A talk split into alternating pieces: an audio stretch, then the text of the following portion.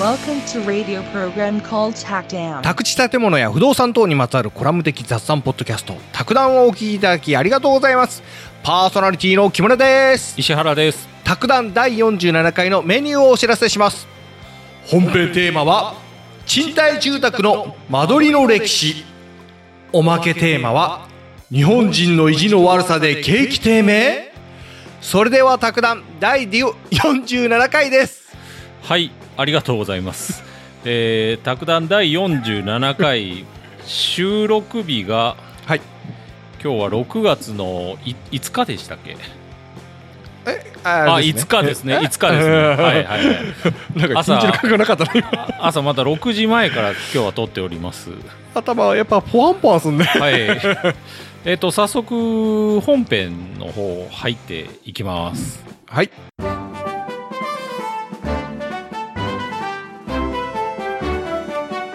はいあのー47回の本編なんですけど、はい賃貸住宅の間取りの歴史というところを取り上げていきたいと思います。おおなんかあれなんだねいきなり本編行くんだねそうですね。はい。またその辺はちょっと後ほどご説明します。おおはい。 なるほど。はい。もう、あの、なんかある、あるんですね、意図、意図が不動。不動産ポッドキャストなんで、早速あの間取りの話しますんで。お、お、お手柔らかに。え、はい難しいこれ。難しいです。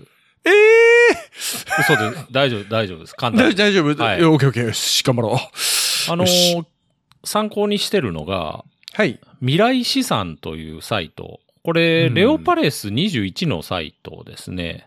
おーはい。はえっい。と、賃貸住宅の間取りはい。これは人々のライフスタイルに大きく影響されますと。あーはあ、はあ、で、はあはあ間取りの歴史を紐解くことで、うん。あのー住宅と入居者のライフスタイルの関係性が見えると。はあ、はあ、はあ、ははいまあこれあの、レオパレス賃貸経営の会社なんで、う。うんん、間取りに注目しようと。そしたら、あうんの、今後の賃貸マーケットもわかるんじゃないですかというね、うんうん。うん記事なんでか、す。あれなんかね、あの、その戦後からそんなに大きな変化ってあったのかねいいこと言いますね、木村さん。えはいまあまた、また褒められちゃった よ。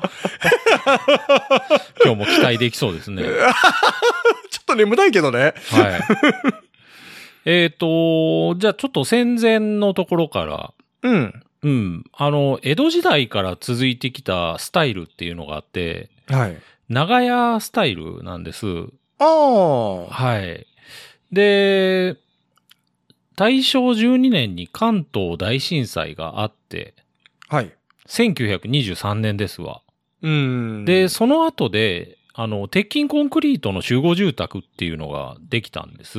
日本最初期の。それがあうんうの、ん同巡回アパートって呼ばれるもので、ほうほうん。同巡回アパート聞いたことないです ね。う。全然 ない、ないです。はいはいはいはいはなんかすいません。い。いえいえいえいえ。ちょっと同巡回アパートを触れていきましょうか、先に。はい。ウィキピペディアに同巡回アパートっていうページがあって、はい。ええ。で、あのー財団法人同潤会っていうところが、まあ、作った集合住宅の総称ですよと。ほうほで、結局ね、う。結構いっぱい建ってて、東京に13カ所で2000個以上ですね、部屋ほうほうが。ほうほうほう。で、。横浜2カ所で276個のアパートと。ほう。うまんあ鉄筋コンクリートなんだね、でも。そうですね。へーで、、まあ特徴としては、うん。電気、都市ガス、水道とかがちゃんとついてるよと。えでダストシュートってわかりますダストシュートはい。え、とか何ね、水洗便所とかね、うん。まあその頃の最先端の近代的な設備を備えていたアパート。超画期的だったんじゃないうん、そうでしょうね。で、家賃もか高そうだね。完成時はうん。エレベーターがあったり、うん。えっ、と、食堂があったり、共同浴場があったり、あ、まあお風呂は共同だったんですね。あとはね、談話室。売店、 これ、ちょっと待って。洗濯室、屋上、音楽室、サンルームなど備えていたと。うん、ななんか今、あれ、なんか石原さんのちょっと嫌いなやつ一個、ちょ談話、談話嫌いなんで ね。入ってくる。いや、もうそんな、あの、最初からね、あの、飛ばしてこなくて、もう大丈夫ですよ、木村さん。はい。はい。えーっと、ダストシュートっていうのが、はい。これまたね、スーモにダストシュートっていうページあるんですけど、ああ。あのーマンションとかに、はい。あのー筒のような縦型の穴が開いてて、はい。そこからゴミ入れたら、いあのー集積所にゴミが落ちていくと。へえ。なんかちょっと待って。 それなんか、昔、あれだよね。あの、ちょっと、あの、あったよね。なんかえそんなえ、そうそうそう。あのー昔の団、まあ、団地にね、なんか、で、やっぱ問題があって、うん。タバコの投げ捨てがあったりして、不審火が出たり、あと子。供が落ちたり、うん。あとまあそう虫が湧いて登ってくるとかね。え、ちょっと待って。そんな大きいのうん、まあ子供が入れるぐらいの大きさだったんでしょうね。で、で、まあ、もう最近はあんまり採用されなくなって、うん。それあってももう塞うんい、塞いでるような感じらしいですわ。ああ、あ、ただ単にそこにこう、ポイッと投げたら下に落ちるタイプそうでしょうね。ああ、なるほどな。ええああ。まあまあそういう、その頃としてはやっぱり最先端そのうーん同順、同順化アパート自体がね、いやす、え、そう、なん、え、もう100年前ぐらい1923年なんでちょうど100年前ですね。え、それすごいよね。すごいですよね。ねえ。で、戦後にね、あうん。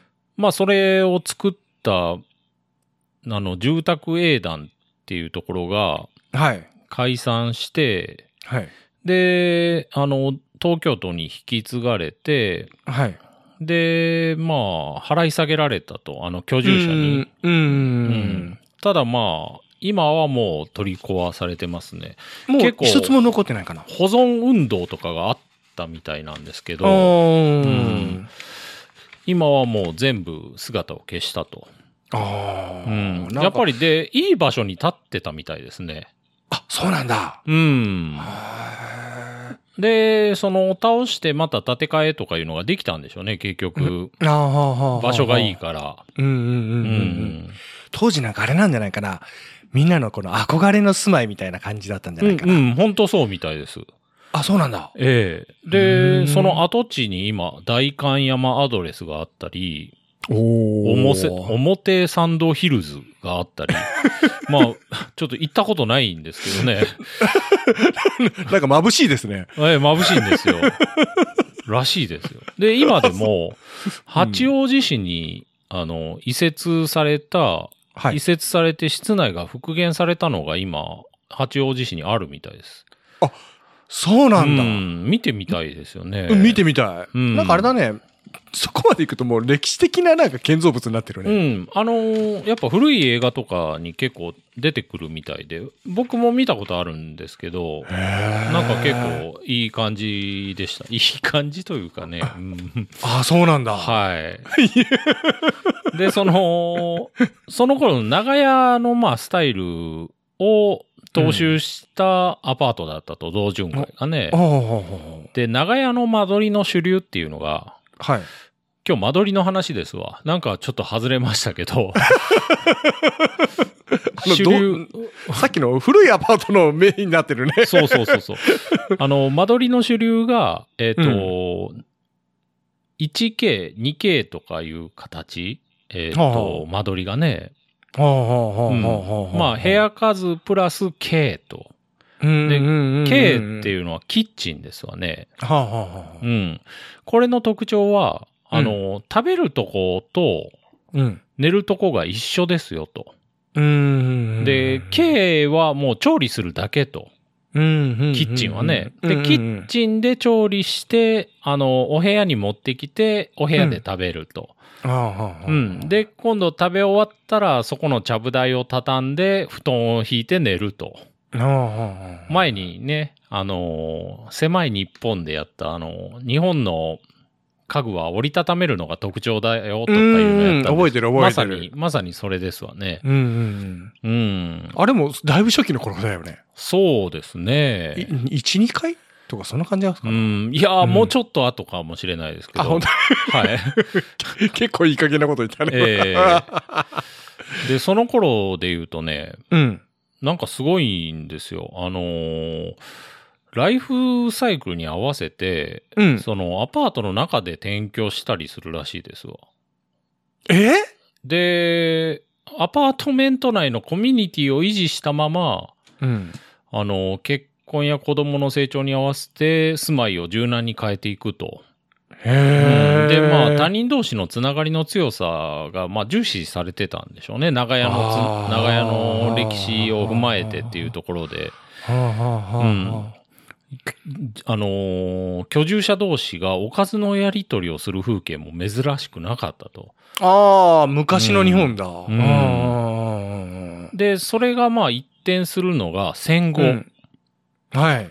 はい。えっ、と、食寝分離。食べるのと寝るのを分離するっていう考え方がど導入されて、うんうん。で、公営住宅 51C 型っていうのが供給され始めたらしいですわ。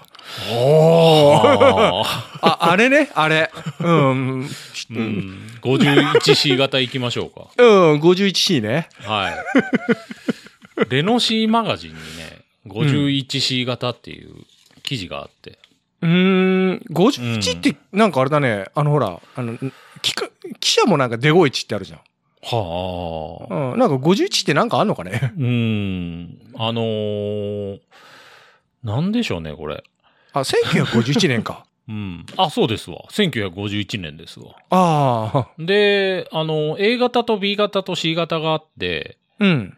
で、まあ、A が16坪、B が14坪、C が12坪で、うん。まあ C の広さ、12坪の広さ、これが結構作られたんでしょうね。うん。え、12坪って畳で24畳ですね。まあ、それがえ家全体でしょうね。うーん。で、やっぱそれの特徴が、あのー触診分離とうん。終身分離って言って、まあし、あのー仕事とか、くつろぐところと寝るところも分けるという考え方なんでしょうね、これ。ほーで、で、ダイニングキッチンと。そはあはあ。その。考え方が。はあはあうはあ。ん。だから、ダイニングキッチンっていうのは、食事ができるキッチンと。ら、うんう。ん。あじゃあもう作るところと食べるところが今まで別々だったのを一緒にしたと。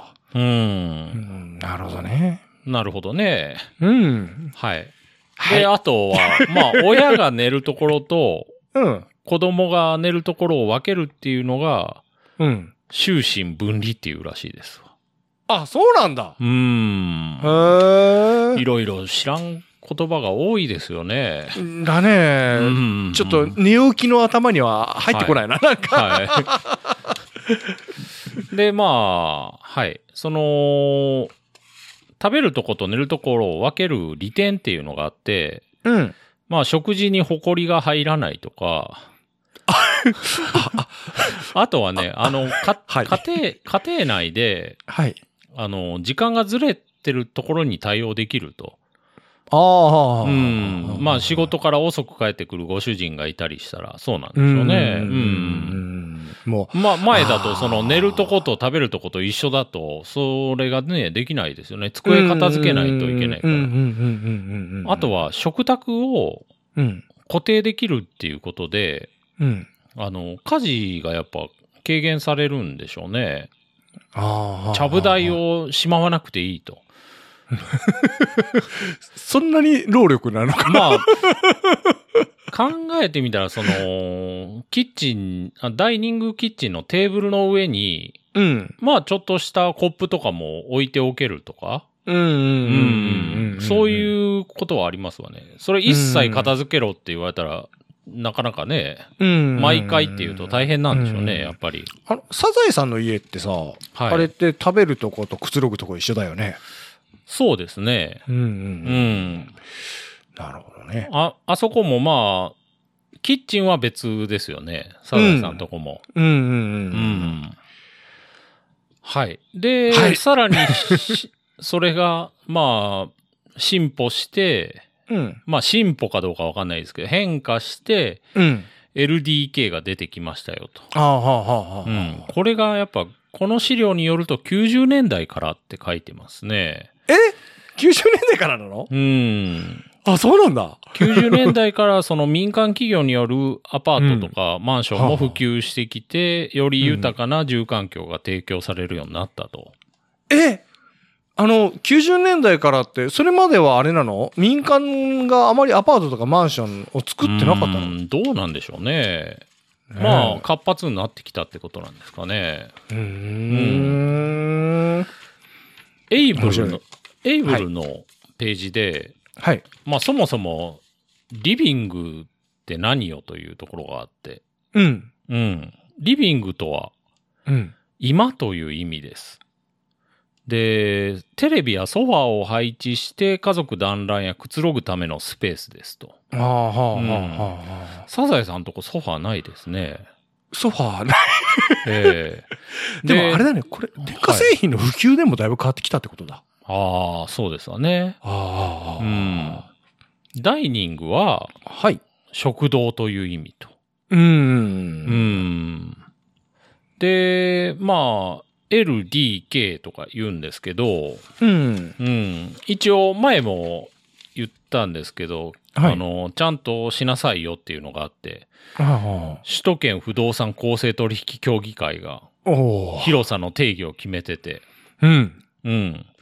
1DK の場合は DK が4.5い、4.5畳以上必要ですよと。ほうほう。で、。2DK だと DK は6畳以上ないと DK とは呼ばせないと。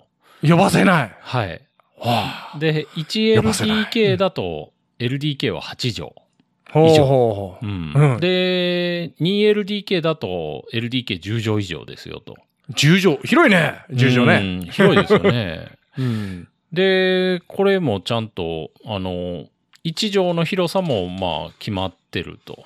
うんうんうんが、えっとね、平米で言うとね、1点、1.62平米。うんうん。うん、ああ、いで、あこれね、 1.62ね。 1畳とか言うじゃゃないですか。はい。あの、和室で一畳っていうのは、畳っていう字書くんですよね。一畳と書いて一畳。はうい、はい。ん。で、洋室の場合は、はい。あの、幅に占うって書くんですよ。えで、一畳と書くんですよ。あ、そうなのおう多分ね、あの、うん普通に字面で見たら、うん。違和感ないですよ。ないけど、普通に一畳二畳って読めちゃう。あの、表記変えるんだね。うん、そうなんですよ。感じ僕も、あ、そう言われたらそうだなと思って。え、ちょ、ちょっと、いやさ、今ちょいと入った、あの、豆知識みたいなんだけど、面白いよ、それ。 おおねえ不動産のポッドキャストっぽいですよね。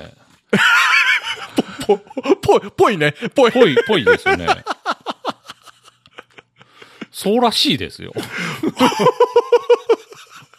ぽくなってきたね。ええで、面白いまあ、DK が向いてる人とか、LDK が向いてる人とかいう記事あるんで、見ますあ見ていきましょうか。そのエイブルのね、今続きで。今、見ますかって言います。 あのーまあ、DK が向いてる人の特徴は、はい。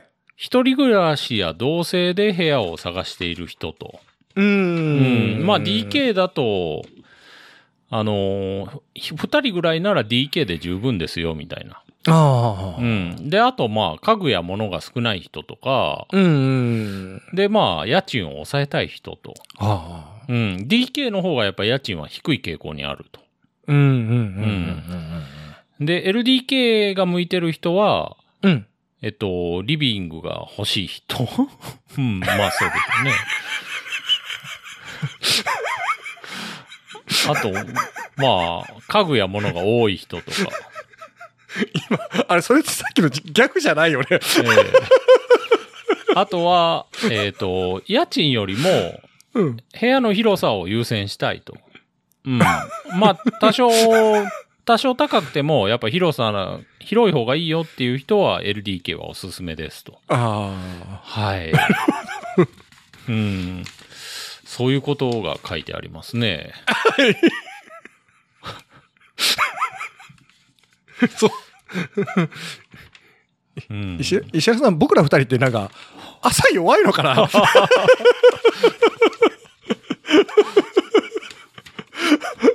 なんか、ま、まだポワンポワンすんね。ええもうね、うん。あの終わったつ次で最後、次で最後です。あはい。はい。はい。あのーサービスルームっていうのがあって、うん。あのーよくね、3LDK プラス S って書いてあったりするんです。あ、そうなの見たことうない。ん。え、何それそれ。で、それはう何、んっていうと、まあ、何度って書くんですけど、前、必ず何あー何度って書きなさいよとか。はいはいはいはいは話があって。い。う。うんん。あの、建築基準法だと、うん。えっと、人が過ごす部屋は居室って呼ぶんですよね。はあはで、居室の定義っていうのがちゃんとあって、あ。はい。あの、光とか換気が行える、ま、ま、窓うん。の面積の、あの、基準がちゃんと決まってるんです。ええで、部屋の床面積の7分の1以上とかいう風にちゃんとなってて。そんなんあんのうん。で、しかも窓の目の前が階,、階段とかエレベーターがあって、影だと、うん。それは、あの、カウントできないと。うん。はまあ、へーマンション、だからマンションとかでそういう風になりがちなのかもしれないですね。マンションでよく見るんで。うん。へえ。で、ただ、そこにもへ、部屋を作った場合、うん。あの、それを難度にすると。あうあ。居室じゃないですよと。で、S っていうのが、まあ、サービスルームっていうらしいです。ほうほうほうほうほう。一応、だから荷物を置く系なんでしょうね。うーん。あの、なんかね、友達の家に、あの、なんか、なんだったっけ、ドマシューのはあ。あれ土間はうん。ドマシューのって、あ。なんか、な、ないなんかあの、もう玄関続きの大きいあ収納。あ、あれ便利ですよね。うん。あれ、うんうお、すげえかっこいいなと思ってうね。ん。そうおしゃれ、あなんかおしゃれおね。ううんあれは、なんか、いいですよねう。ん。あれ、プラ、プラス S なんかね。 あいれや、も、ちあれ違うでしょ。あれ違うんだよ。あれ、老、 老化的な感じかなと思うんですけど、ね。ああ、うんなるほどなう。ん。で、まあ、サービスルームは、うん。その、建築基準法上のうん。居室じゃないんで、はい。行政指導があって、はい。あの、テレビ回線とか電話回線引くなと。えで、あと、エアコンつけんなよと。マジおうそういうのがあるみたいです。あんまり便利に、え便利にすんじゃねえと。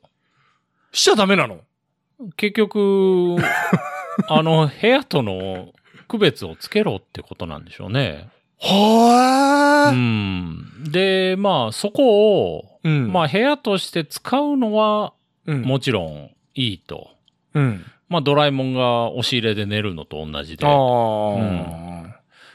ただ、不便でしょうって書いてますね。 そいやの、、うん友達の家でさう、ん。なんかすっ、あれ、な、ななんていうんかな、書斎うん。あの、 なんかめっちゃ狭いよ。なんか、畳一畳ぐらいしかないんだけど、はい、はい、は い、はいはい。窓もすごいちっちゃくてさ、ええうんそれ何度かもしれないですね。これ何度なんだね、じゃあ。ううんん。かもしれないですよね。うん。まあでもなんか男の城みたいなんでちょっとかっこよかったけどね。うんいいい。ですよね。う。うんん。まあ、そういうことらしいです。ただ、本当そういえば、うちもさ、その、ウォークインクローゼットとかあるんですけど、はい。確かに窓ちっちゃいし、うん。うん。そういや、うん。電気もね、はい。中でつけたり消したりできないですよね。ままあまあ、あれ、利便性の問題かもしれないですけど、便だから部屋として使おうと思っったらね、中に電気の、あの、スイッチがないとちょっと非常に不便かなとうん思うう。んうんうんうんうん。え、うん石原さんとこの大きいのウォークインクローゼットなんで、まあまあでかいですね。ほうほうほう。便利えーん便利まあまあ便利。 便利という か、あの、ものがあります。まあそういう感じですね。はい。はい。これで47回の本編がもう本編終わりました。うん。はい。はい。なんか次行きます。うんうん、目が覚めてきた。目覚めてきた。あはい。じゃあ次行きます、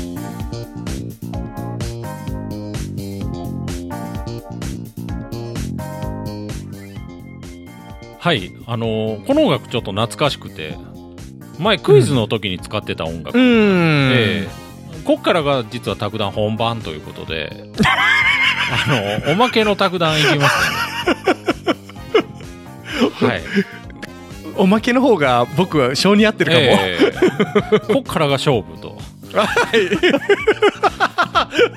い。や、あのね、番組の構成ちょっと変えたんですよね。本編から入っていくというふうにう。ん。で、やっぱ、あのー不動産のラジオを歌ってて、はい。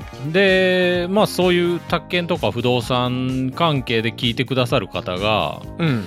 まあポチッとやって、うん。なんかいきなりこう、じゃあ、あの、オタク川柳行きますとか言って、 あの、経済の柱になった炭治郎とかやってたら、あ、あ、プチって消されそうな気がしてきちょっと変えちゃったのね。て、そう。あ、これ入り口を変えなきゃダメだわと、いきなりね、なんかうん、いきなり思い ました。はい。衝動的に。そ衝動的に。なので、あの、切り、47回という切り悪いんですけど、変えました。うんはい、。でまあ今日おおまけの卓談行くんですけど、うん。えっと、日本経済の低迷の元凶がはい。なんとなく日本人の意地の悪さが原因じゃねえかっていう記事があって、ほえーこれ結構新しい記事で今年の5月12日に「ニューズウィーク日本版」というところで出されててう。う。うんんこれ行きましょう。はい。あのー日本経済バブル崩壊以降30年にわたってまあ成長成長できてないとああ、うんあでまあ、確かにな。うん。理由としてはうん。あの IT 化の波に乗り遅れて、うん。うん、国際競争力失ってますよとうん。うん。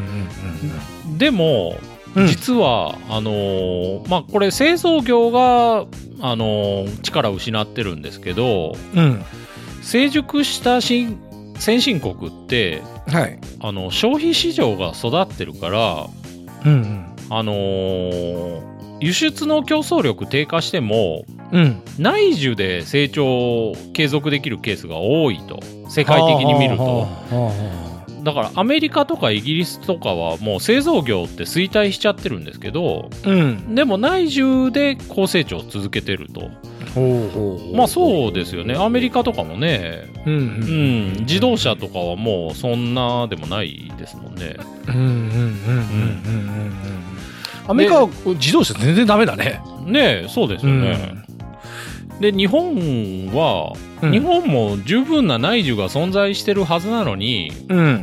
あのー消費の低迷が続いてると、うん。うん。うん。、でなんか一部では消費増税消費税のね増税が原因じゃないかっていう風な意見もあるけどはい。ヨーロッパは20%とか高いと消費税20%は 高いえね。ーそれ見るとやっぱ違うだろうとああ。、で最近どうも分かってきたのがうん。あの日本人は諸外国と比較して意地悪な人が多くて、うん。他人の足を引っ張る傾向が強いのが原因じゃない かどこにあんのそれ。怖いですね、うわはい、でこれ大阪大学のはい研究グループが、うん。あの集団で、まあ、実験で、うんあの集団で公共財を作るゲームっていうのをしてもらったらしいんですよあそしたらねあうんのアメリカ人とか中国人と比較してう。うん。日本人は他人の足を引っ張る行動が多いと、ほう。はい、なんか日本人はうん。他人を他人と割り切れずにうん。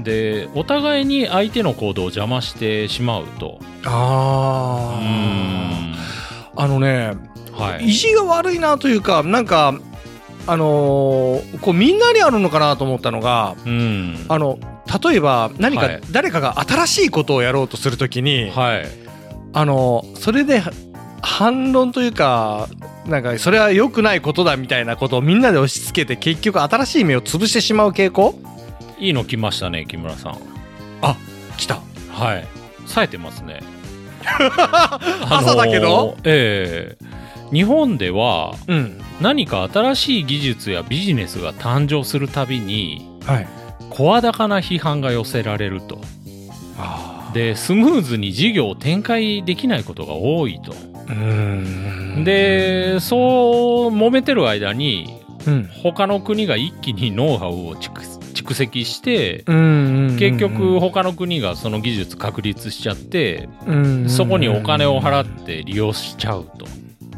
あうんーね結だか構そういうのをあの ZOZO の社長とかよく言ってますよねえ。うん出る杭は打たれるまあああの人はあうんの人でちょっと変わった人ですけどあのほらえっ、とあスティーブ・ジョブズの iPhone はいもしスティーブ・ジョブズが日本にいても iPhone は作れなかったんじゃないかってねあれは本当そのソニーがね iPhone 作れなかったっていうのはね、ソニーめちゃめちゃかっこよかったのにねああソニー信者石原さんええいや僕もともとソニー信者ですよあ元はいもう今は違うんだ今はもうね iPhone 持ってますから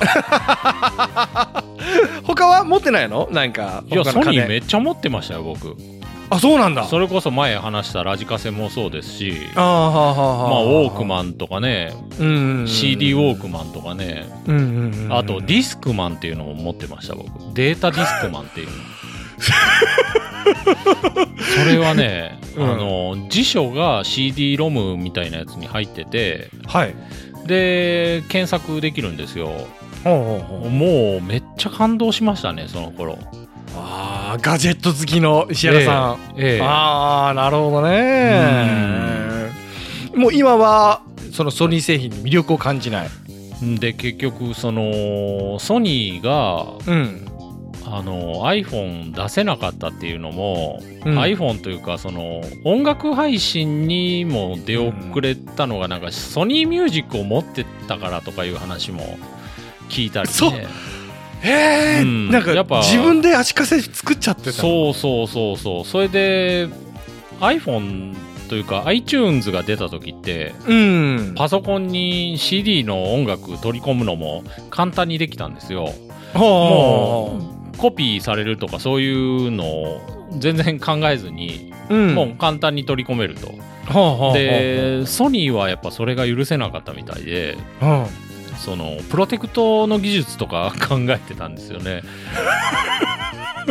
でそまあソニーもミュージック、あウォークマンみたいなのをねうんで、えっと、MP3 ウォークマンみたいなの作ってたけどうんそこにはそのプロテクトかけた音楽しか入れられないみたいな感じになっててへえ でそのためのねあの技術の研究とかやってる間にもうどんどん iPhone が、なんか保守だね うん、で今は本も当う CD とかねだんだうんん円盤も本当売り買いされなくなっちゃってますもんねそうだねうんほんとなんか寂しいわ日本の場合、うん成功者はうん、うん基本的に妬まれる とだから成功した人もあの他の人に積極的にはもう内容を語らないとあーだから成功体験も共有されにくいと。うーんなんかねうん。友達が職場が女性職場らしいんよはい。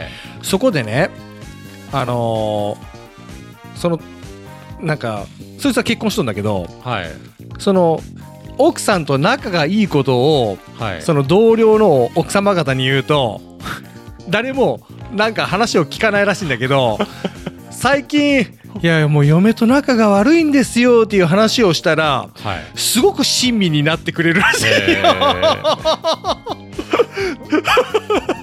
なんかそれ今思い出したなんかその話を聞きながら、ねえまあ悪口とか僕らも好きですもんねちょっと僕らというか、はいちょっと巻き込まないではいあのー記事もうちょっと続きあ って、石原さんのいい顔してるわなんか 今いい顔してるはい、従来の経済学だとうんあの人間の内面には立ち入らないっていう基本があったらしいですわ、はあ、はうん、だから人間性とかは経済学には関係なかったんでしょうねもともと考え方としてあ、は。あうーん、でただなんか新型コロナウイルスに感染する原因が自業自得だと考える日本人の比率がうんあの中国とかアメリカに比べると突出して高いと。そうなんだうんまあ自粛警察とかもいましたけどねあーでなんか感染した家に嫌がらせがあったりあーあ他県ナンバーに嫌がらせしたり、うんあーあったねーあのーおまけの話題の最後にはいえっと最後通帳ゲームっていうのあるんですほうほうほうこ,、はいまあ、こういうので研究してるのかなと思うんですけどうんえっと例えばねうんまあ僕ら今2人でポッドキャストやってるじゃないですかはいでそこに神様が来るとはいでおお前ら頑張っとるなと、うんでこれ責任者誰やとであ一応あのサーバー借りてるのは僕ですって、まあ、石原が言ったとはいおお前かとで、はいほんならお前らに100万円あるからうんこれお前ら2人で分けろとこれで卓談もっと頑張れよとわしうん卓談のファンなんやとうんで僕が100万受け取りましたうんで石原あの木村にわ分けてやれよとうんただもうこの配分は責任者である石原をお前に任せるとう、んうん、であの木村が納得するように渡してやれよとうんいくらでもいいけどうんで木村がその金額でもし1回でも納得しなかったらうんもうこの100万没収とほ言われたとううんでそこで僕がまあじゃあ木村さん50万円どうぞとなったら納得します、え今のこの卓談のはい状態だったら石原さんが100万円取ってもいいと思ったまあまあまあまあそそれでねそれであのまあ木村さんきれい事言ってますけどで僕が神様から100万円受け取ってでまあそれちょっとちょっと懐に入れてでうんでおもむろに僕がポケットからうん100円出してきて、うあんじゃあ木村さんこれどうぞって言ったらうんまあちょっと木村さんもいやもう100円いらないわってなると思います。ああ、うんそそこに持ってきたかったなるけど可能性がある。あうあんなるほどねうん、そっかそっかそうそうそうそう。まあでも100円だった逆らあもういいよとか言うよねに僕僕ならね、うんまあぶち切れま すね。その100円投げつけますね。投げつけちゃうええ、でいい神こと様いるもかってああじゃあもう募集って帰っちゃうと。すいませんそういう答え言言わなきゃいけなかったですね、そうそうそうそうそう。ちょちょちょっと巻き戻してもらっていいですか、でまあそういうゲームがあるらしいですわ実はあは あはあ際。ではあこれね木村さんの立場で言うとうんもう1円でもうん別に受け入れた方が木村さんも得なんですよね実は。まあ1円受け入れなかったらうん1円損するんですよ木村さんは。まあねでもで僕はうまんあ100万円近くを損するんですけど、元そうだねうん、確かにその結局神様のあれがねルールがそうなってるもんねそうなんですよ、それが結構やっぱあのーまだ今研究中みたいですけうどんある程度より低いとうん断る人が多いみたいですいやもういらねああ、これって日本だけえよいやなんかいろいろ研究してるみたいですけどねあそうなん だ、うん、まだこじゃれあ結国構答えが出た話じゃないんでわかんないんですけどあそうなんだ、うんでも答え気になるねそれ結うん局答え言うののはまあないでしょうねはっきり傾向とかいうのは出てくると思うんですけあどー例えばみんなが半々だったらいいよとかそうでこれ結局ねその経済学の観点で言うとはい1円でも受け取る方が得です よと分けてもらう方はそこがあれかな結局心が入入るそかう入らないかないかな心が入っちゃうとうん相手がねその残り総取りするのがもう許せないっていうのが出てくるとああはあはあはあうんはあはあはあはあそうそこら辺でねあのーこの日本人の意地の悪さでっていう研究もそういうことも使ってやってるのかなと思ったりなんかあるん石原さんの中でこの日本人のいる意地の悪さがおおまあ日本人というか僕自身意地悪いですからね もうダメですわえ石原さんなんか最近キャラそっちの方向に持ってっていないやいやいや反省してるんですけど 意地悪くないよはい。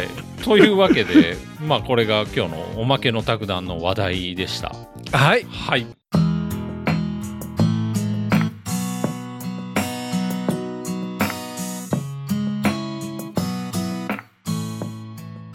あのー木村さんお便りいただいてまして、おおマジっすかはい。 ちょっと読みたいと思います。ああはいツイッターでいただきました。おお伊藤チェさんという方。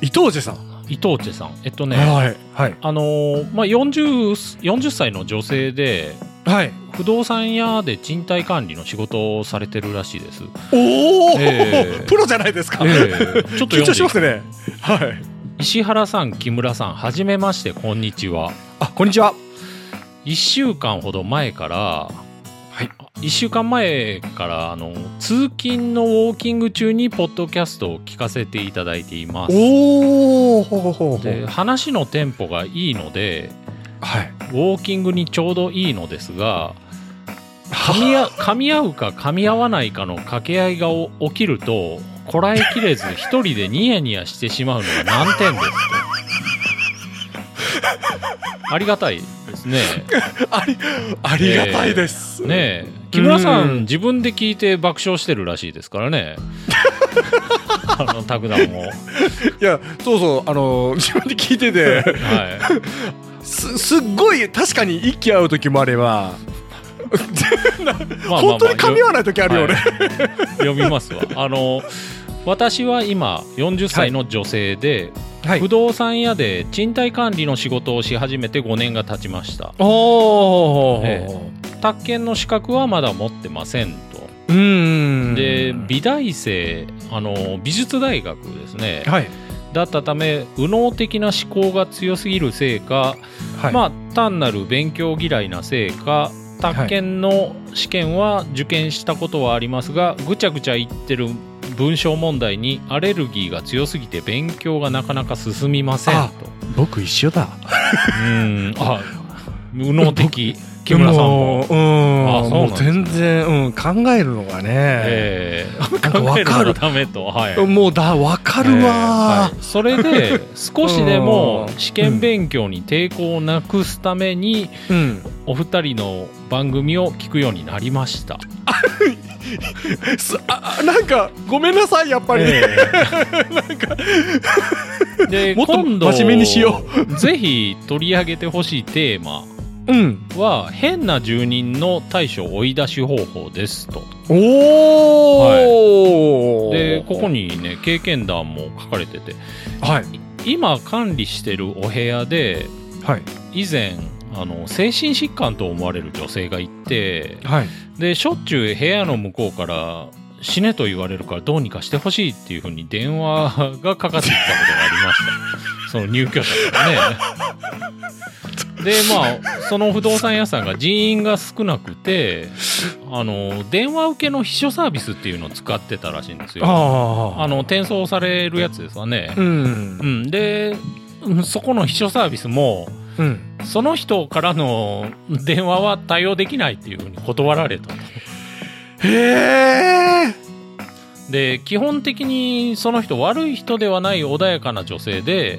うんまあ、じっくり話せばこちらの願いには応じてくれる人でしたとであーたまにスイッチが入るとうんか具合が悪いとなのかうんあの話が現実と現状を行き来している状態になってヒステリックに怒ることもあったと、はあでその人が隣の部屋とトラブルになったことをきっかけに、うんあの部屋の退去をお願いしたことがありましたはい以前から本人が周りの部屋の騒音を警察に通報しては何も起きていないことが続い たり、あ物件の周りではちょっと有名だったようで近所の交番の人もよく知っている様子でしたとで部屋の隣の部屋の管理会社の担当者が何度もうちの不動産屋にやってきてはいあのあの人は話が通じないと苦労をこぼしていた姿は今も忘れられませんとうーわ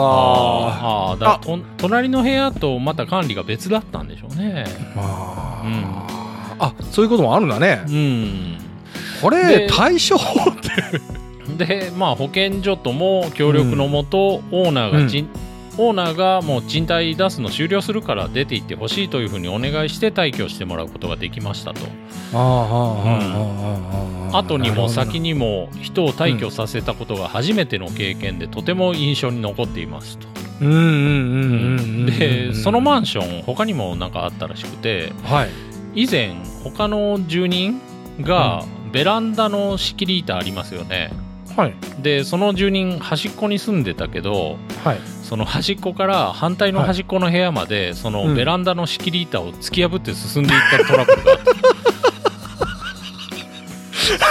すごいですよねこれなんかあのクイズであ丸丸と× ×のそうそうそう突っ込むあれをやったと、あのなんだっけウルトラええ横断クイズだったっけアメリカ横断ええあのーなんか泥とスポンジが置いてあるような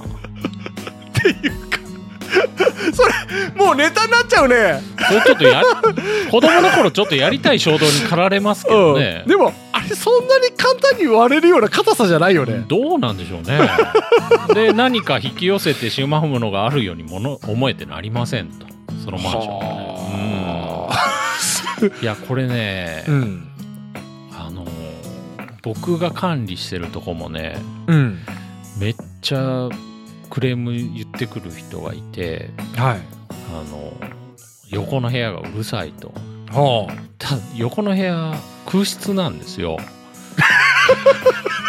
いやそれあ怖いじゃないですか反対に、うん、で空室だよって言っても聞かないんですよでいっぺん鍵開けて見せたことあるんですよはいそしたら「あうんやっぱり今日ごそごそ言っとると思ったわ」ってあの、さっき荷物全部出したじゃろうって言うんですよえ えすごいでしょすごいねその人の中ではもうやっぱ組み立ててるんですよね、すごいあ話をああうんもう頭の中でできできち出来上がっちゃってるんだ、でその保証会社ってあるっていう話時々してますけどうんそこの保証会社も、うんあのーお金ない人の保証はもう受けることできるけどうんちょっとそのこれ系の人はちょっとできない場合がありますというふうなまああ、結構大変なんでしょょうねやっぱりねえだからこういうところはやっぱ積極的なサポートをねもうちょっと必要でしょうねでも大変だよねこれに介入していくって、うんだってあの結局自分の精神こうもうこうすり減らしていかないええそうですよねねえ割り切ってもう例えばタイムカードを押してうんで次に押すまでの時間でできることを私はもうそれしかやらないって決めてる人だったらねうん割り切れるんだったらいいけどだって思っちゃわないこう寝る時もああ嫌だったな今日あんなことあったなとかね嫌でしょうね、嫌だうん、ね、でももう賃貸管理5年されてるっていうことなんで結構プロですよねプロだねねえこれ石原さん結局解決っていうのはまあでもケースバイケースかうんまあこの人の場合はその退去してもらってますからでも、うん、それがもしかしたら一番いいやり方うんあのーまあ本当あのーなんかサポートする機関もあるんで、そうそういうとこをもう絡めながらやっていくしかないでしょうね。うそうだねううんんうんうんこういった対応っていうのはその結局担当者一人で背負うもんじゃないどうなんでしょうね。 まあ会社によるでしょうね。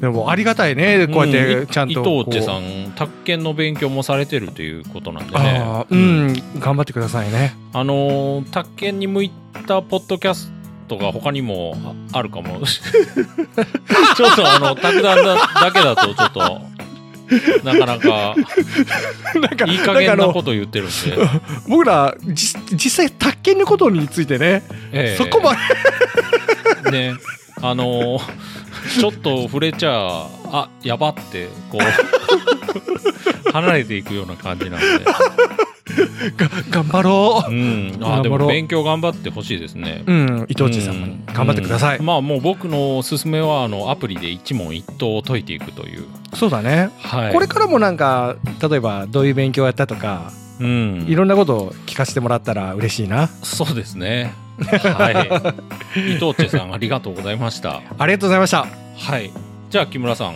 締めてくださいいいですかはいはい今回もお聞きいただきありがとうございました皆様からのいろいろなお便りをお待ちしていますいただいたお便りはエピソード内で紹介します卓談はおおむね週2回配信します配信予定とお便りの宛先はホームページでご確認くださいでは次回もポッドキャストでお会いしましょうさようならさよなら